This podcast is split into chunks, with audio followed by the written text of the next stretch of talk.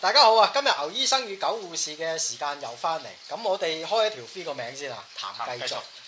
點解我哋誒、呃突然間會談繼續咧？話說阿筍哥頭先咧就俾我睇咗幾條 YouTube 嘅短片。啊咁會唔會 paste 上去個科諗度俾大家睇哇，下？好啊，好啊，好啊！係咁我誒、呃、會 post 出嚟俾大家誒睇下嗰條短片。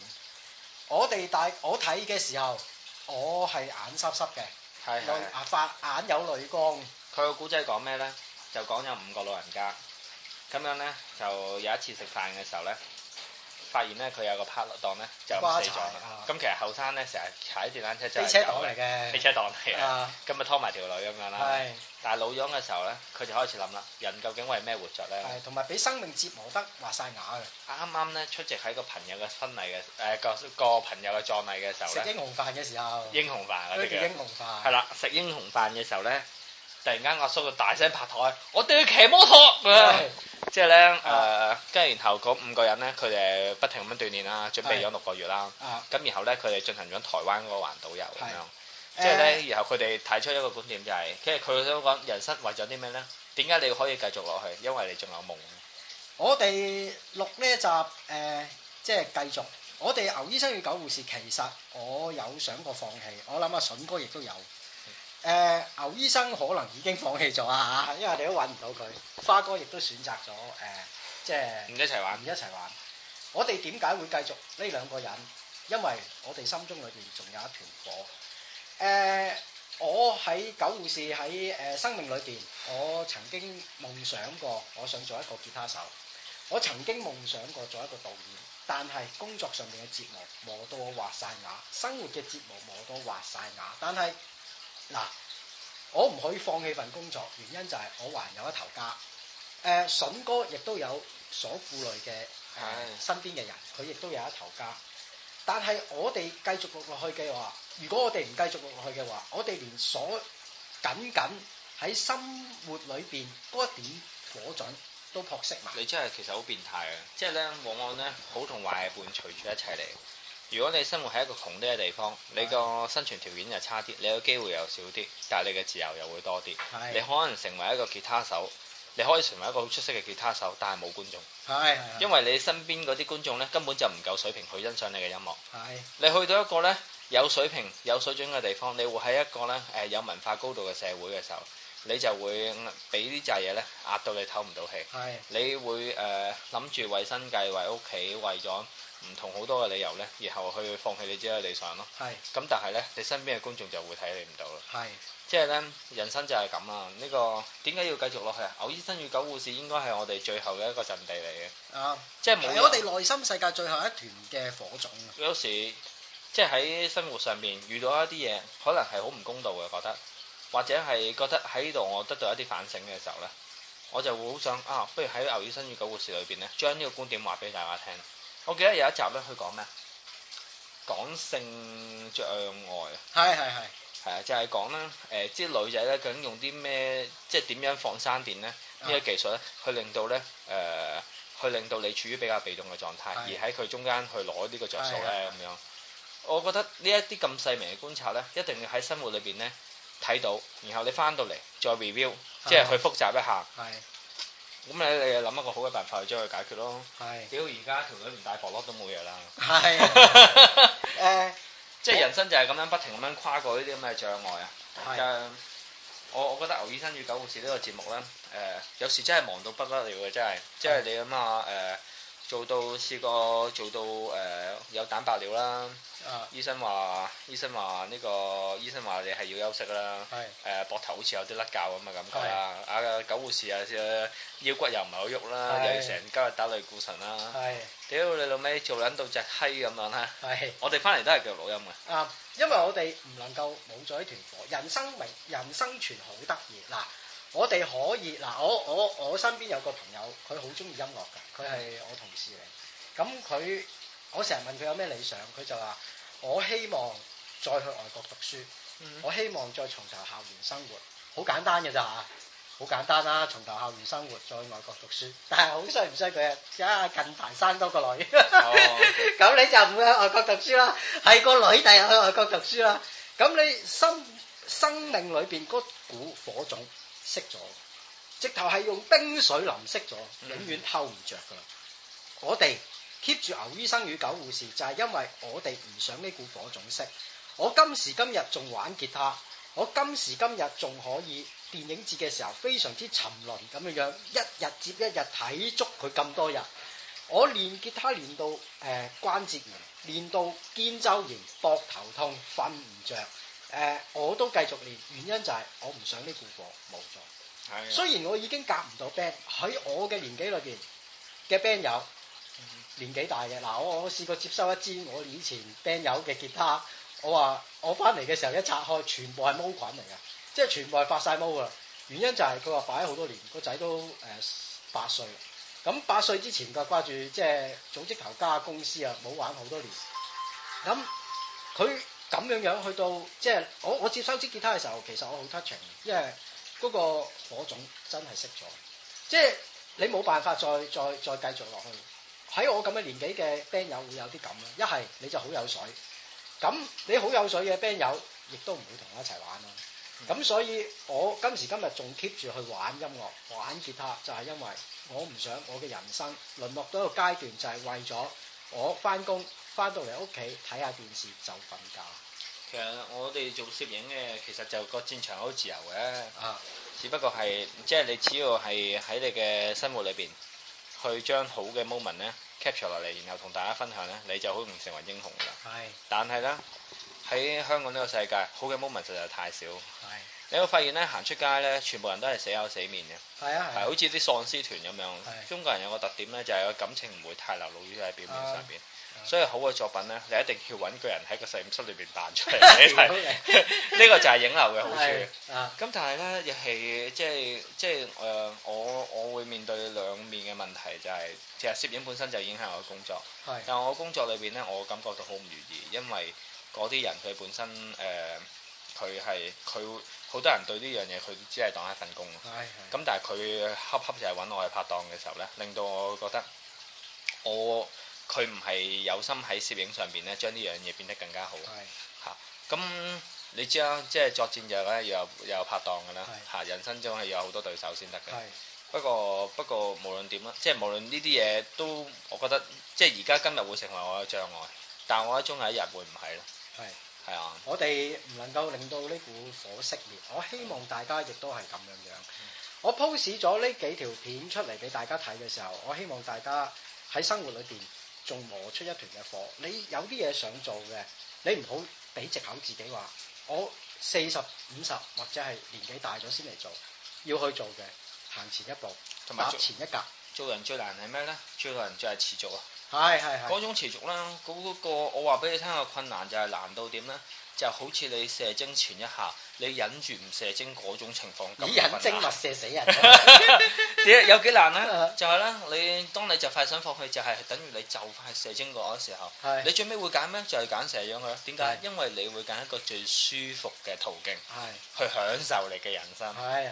有冇人呢？但係呢，誒、大家有冇發現呢？你去享受嗰個舒服嘅途、嘅舒服嘅結果嘅時候呢，其實中間嗰個愛撫嘅過程呢，其實都有無限嘅美妙嘅。係，你亦都唔經過嗰個過程嘅時候呢，你亦都唔會享受到最後嗰啱一啱刻啦。啱啱，係啦，即係如果你發現呢，你原來爬得唔夠，即係原來你嗰、個。開頭呢，你打飛機或者你做愛嘅時候個過程呢，唔夠長嘅時候呢，你射精嗰個力量其實都係好細，係你嘅火亦都係唔係夠，反正可以出火啦，出鋪大嘅。屌食屎夠大啊噶嘛。係啦，食屎食就大嘅。啊咁我希望大家誒、呃我睇完呢幾條即係片之後，即係我有一樣嘢，我我持續咗十十一年，誒、我都去做嘅就係、國際電影節，我點都會去睇，誒、我音樂點都會去玩，原因就係、我希望喺我嘅能夠能力範圍做到嘅，我自己嘅誒嗰個火，我哋都即係焚燒出嚟。有好多人唔係啊，我嗱阿豪哥啦嚇 Oyster 哥，Oyster 哥佢話點中意電影，屌而家湊細路，電影節都未撚見過佢啦，屌！即係不過唔係嘅，啊我諗有啲人佢最尾揀咗另外一條路嘅時候，唔代表佢好後悔嘅，可能佢最啊好尾。無奈啊，唔係後同悔啊埋，有啲人佢誒點樣可以考慮到一個人佢係咪真正中意一樣嘢啦？譬如話你所有嘅愛咧都係有代價嘅。譬如話你今日你話你好愛你女朋友啦，如果佢有一日佢冇咗隻手冇咗隻腳，係你又愛唔愛佢咧？啊，如果佢有一日俾核彈炸咗我喺窿走，你又愛唔愛佢咧？係係如果咧佢好似霍金咁樣，你都仲愛佢嘅時候，咁到佢中意咗另外一個人，你又愛唔愛佢咧？愛咧有分層次，亦都有代價。係你如果可以覺得你係喺最高嘅層次嘅時候，你又付唔付得起最高層次嘅代價咧？如果你兩樣都係 yes 嘅話咧，你係真正愛呢樣嘢。係好似阿 Oyster 哥咁樣咧，我唔敢去批評佢啲乜嘢啦，係即係反正我同佢唔係好相熟。但係誒呢個人喺愛呢樣嘢嘅時候咧，佢冇會放過任何成本落去，啊係。佢或者放落個成本落去太低。誒、係即係如果誒、好似我哋以前咁樣，可能會有得一嚿水買條菲林要十二蚊嘅，係唔係買條菲林要十六蚊嘅，係咁又沖埋上沖埋片晒埋上都差唔多四十蚊嘅咯喎。係。喂，大佬哥要得嚿零水嘅啫喎。屌，等我嗰陣時玩吉他啫嘛，屌你老味支吉他或者架撐咁撚貴，我成份糧買晒落去。嗰陣時同個保龍講，喂，冇錢食飯，哇，屌撚到風冚咁咯，照玩。即係個拍片冇飯食，照去。即係你譬如話，好似以前我我記得我讀書嘅時候咧，誒、曾經溝過一條女嘅。啊咁樣咧，誒、誒、我係我嗰時候，因為即係你知啦，拍拖出街一定要使錢啦。嗰時候咪去酒店嗰度做清潔咯，係係啊，做執房喺啊喺酒店度。咁你你覺得你係愛佢嘅時候，你要付出，係你係需要埋單，有啲嘢係你要找嘅。係如果你冇找過嗰條數，你又想攞到個結果，呢個係痴人說夢啦。係。即係點解夢想咁難實現，就係因為個成本太高。啊，等於當年啊，我我開名講阿基哥，阿基哥試過有一次同我一齊兩個人食一個飯盒，嗯我係學師仔試過之後都未試過㗎啦。點解？因為冇錢。我哋去拍一條片嘅時候，因為資金好有限，我哋冇錢，唯有就係兩個人 share 一個飯盒。咁誒、多飯啦，第一件事梗係叫佢喂唔該多飯咁樣樣，咁啊佢梗係好撚少飯啦，大家都唔飽，但係拍出嚟嘅時候大家好開心，嗯即係我仲記到今時今日就係、因為我哋犧牲好大。阿基哥而家咁樣點咧？佢而家佢啊，我上次聯絡佢就話喺泰國同阿彭順彭發拍嘢咯，哦啊，仲係輔導誒、輔導連 P A 咯，輔導連 P 即係喂即屌係大集啦大大集啦屌，好撚慘啊！基哥係一個付出對電影付出好大好大嘅人，佢心中嗰團火係我好敬佩，亦都辣到我嘅人。但係最爭一樣嘢咧，就係、其實咧有有團火之外咧，仲有一樣嘢就係最慘嘅，即係呢樣嘢就係上天好唔公平，就係、才華。啱，即係咧，基哥上唔到位，上唔到位咧，其實你譬如話你磨練技術，係你誒、呃、鐵一般嘅鐵一般嘅忍耐力，誒、呃係。你喺呢邊投入一百個 percent，你亦都付出最多嘅時候，如果你仲爭呢個才華咧，係你係冇辦法嘅。啱，你冇辦法啱，你永遠都係阿姨，你永遠都係做輔導，好似係啊我哋做影相，永遠都係做助手，永遠都係做燈光咁樣。啱你企唔到攝影師嘅位係因為你欠缺咗才華，啱呢樣嘢真係好唔公道。我亦都睇過，其實越勤力嘅人嘅才華就會越少。啊！呢個係真嘅，通真係常好有才華嘅人都好撚懶嘅。係啊，同埋個我嗰日去訪問呢個，我有個朋友係做，即係佢係某個電視節目咧誒嘅一個主編咁樣啦啊。咁佢係曾經監製過好多好出色嘅節目嘅。啊咁然後咧，因為一講緊就會開名，所以就冇啦。我嗰日啊都唔係，其實都冇所謂啊。佢係誒尋找他鄉的故事，啊向世界出發。係誒呃同埋以前誒嗰、個叫做做呢個 National Geographic 嘅監製嚟嘅。啊我嗰日問佢啊，你點樣可以咧有 idea 嘅？啊即係好啦，做嘢嘅好多叻人嘅，係諗嘢嘅叻人好少。係點解你會諗到嘅咧？你點樣可以將你我話你係將你嘅生活經驗歸納成為一個結果啊？啊定係抑或你誒、呃平時嘅時候好努力去研究啲問題，然後中間歸納到一個結果啊？啊定係因為誒、呃你本身係一個天才，所以歸納嗰個結結果咧？啊佢諗都唔使諗，佢話呢啲嘢唔係個個做到，啊即係你可以話喂佢喺度打擊我啦咁樣。係但係從另一方面睇咧，其實佢哋真係誒，佢哋係佢本身係一個我以我認識啊，啊佢一個好好普通嘅一個師奶仔嚟嘅，係誒好冇冇乜冇乜特別，嗱食嘢係揀揀平嘅。啊係用嘢係揀平嘅。誒，中意炒下樓啊，同一般嘅最庸俗嘅香港人係冇乜分別嘅。啊係但係你有一樣嘢唔同，就係佢誒，佢係可以平透過平時生活同你交往嘅時候咧，佢就會諗到一啲 idea，就放喺節目嗰度。佢認為嗰啲嘢，佢話俾我聽，佢同人哋唔同就係佢對呢樣嘢係有使命感嘅。係佢覺得好似拍向世界出發咁樣啦啊。佢話向世界出發，佢拍嘅時候呢，哦，如果咁樣拍嘅話呢，去一個地方講一啲故仔，最多咪變成旅遊特輯咯。係係係佢話但係透過呢個旅程裏邊呢，去 review 翻啊啊嗰個人嘅前半生呢，係咁就係令到大家會其實大家去面對人生嘅大問題，包括錢、女人、人生、權力嗯、鬥志嚇呢啲等等嘅問題，其實大家都有好多睇法㗎。係喺個旅程裏邊去睇人哋嘅生活，去反射自己。嗯佢話希望呢種咁嘅睇法咧，可以帶俾香港好多人去再睇翻自己咁樣。佢真係有使命感嘅喎，係佢佢係對人有一種關懷喎。嗯但係你估唔到一個啊中意炒樓同埋揾錢係誒嘅女人，佢即係個師奶仔嚟嘅。你睇唔出佢有咁嘅抱負，但係佢真正係咁。佢話佢中意做電視節目，因為電視節目有最多嘅觀眾咁樣。係佢希望睇佢嘅觀眾會有一啲改變咁樣係我就嗰一刻我就覺得誒，呃佢、係有一個有團火，佢有團火，係佢真係有團火。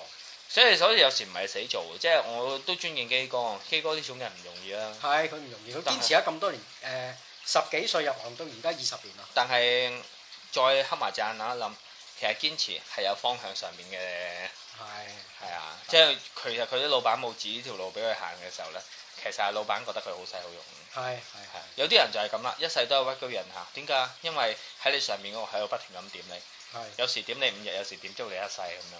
你係唔會醒嘅，人係唔會自己突然間醒啱嘅啱。啱。係咯，所以誒、呃持續持續咧，一定要向一個好嘅方向。係啊，如果大家覺得自己行一條路係啱嘅，一定要繼續行。係，我希望大家聽完我哋今集，個心裏邊嗰團火都未熄，係啦，唔好出火啦咁啊！今晚留低啲火種啦，大家啊或者吞翻啦，好啊吞吞火得唔得咧？你覺得褪？褪即就得，好係咁啦，拜拜。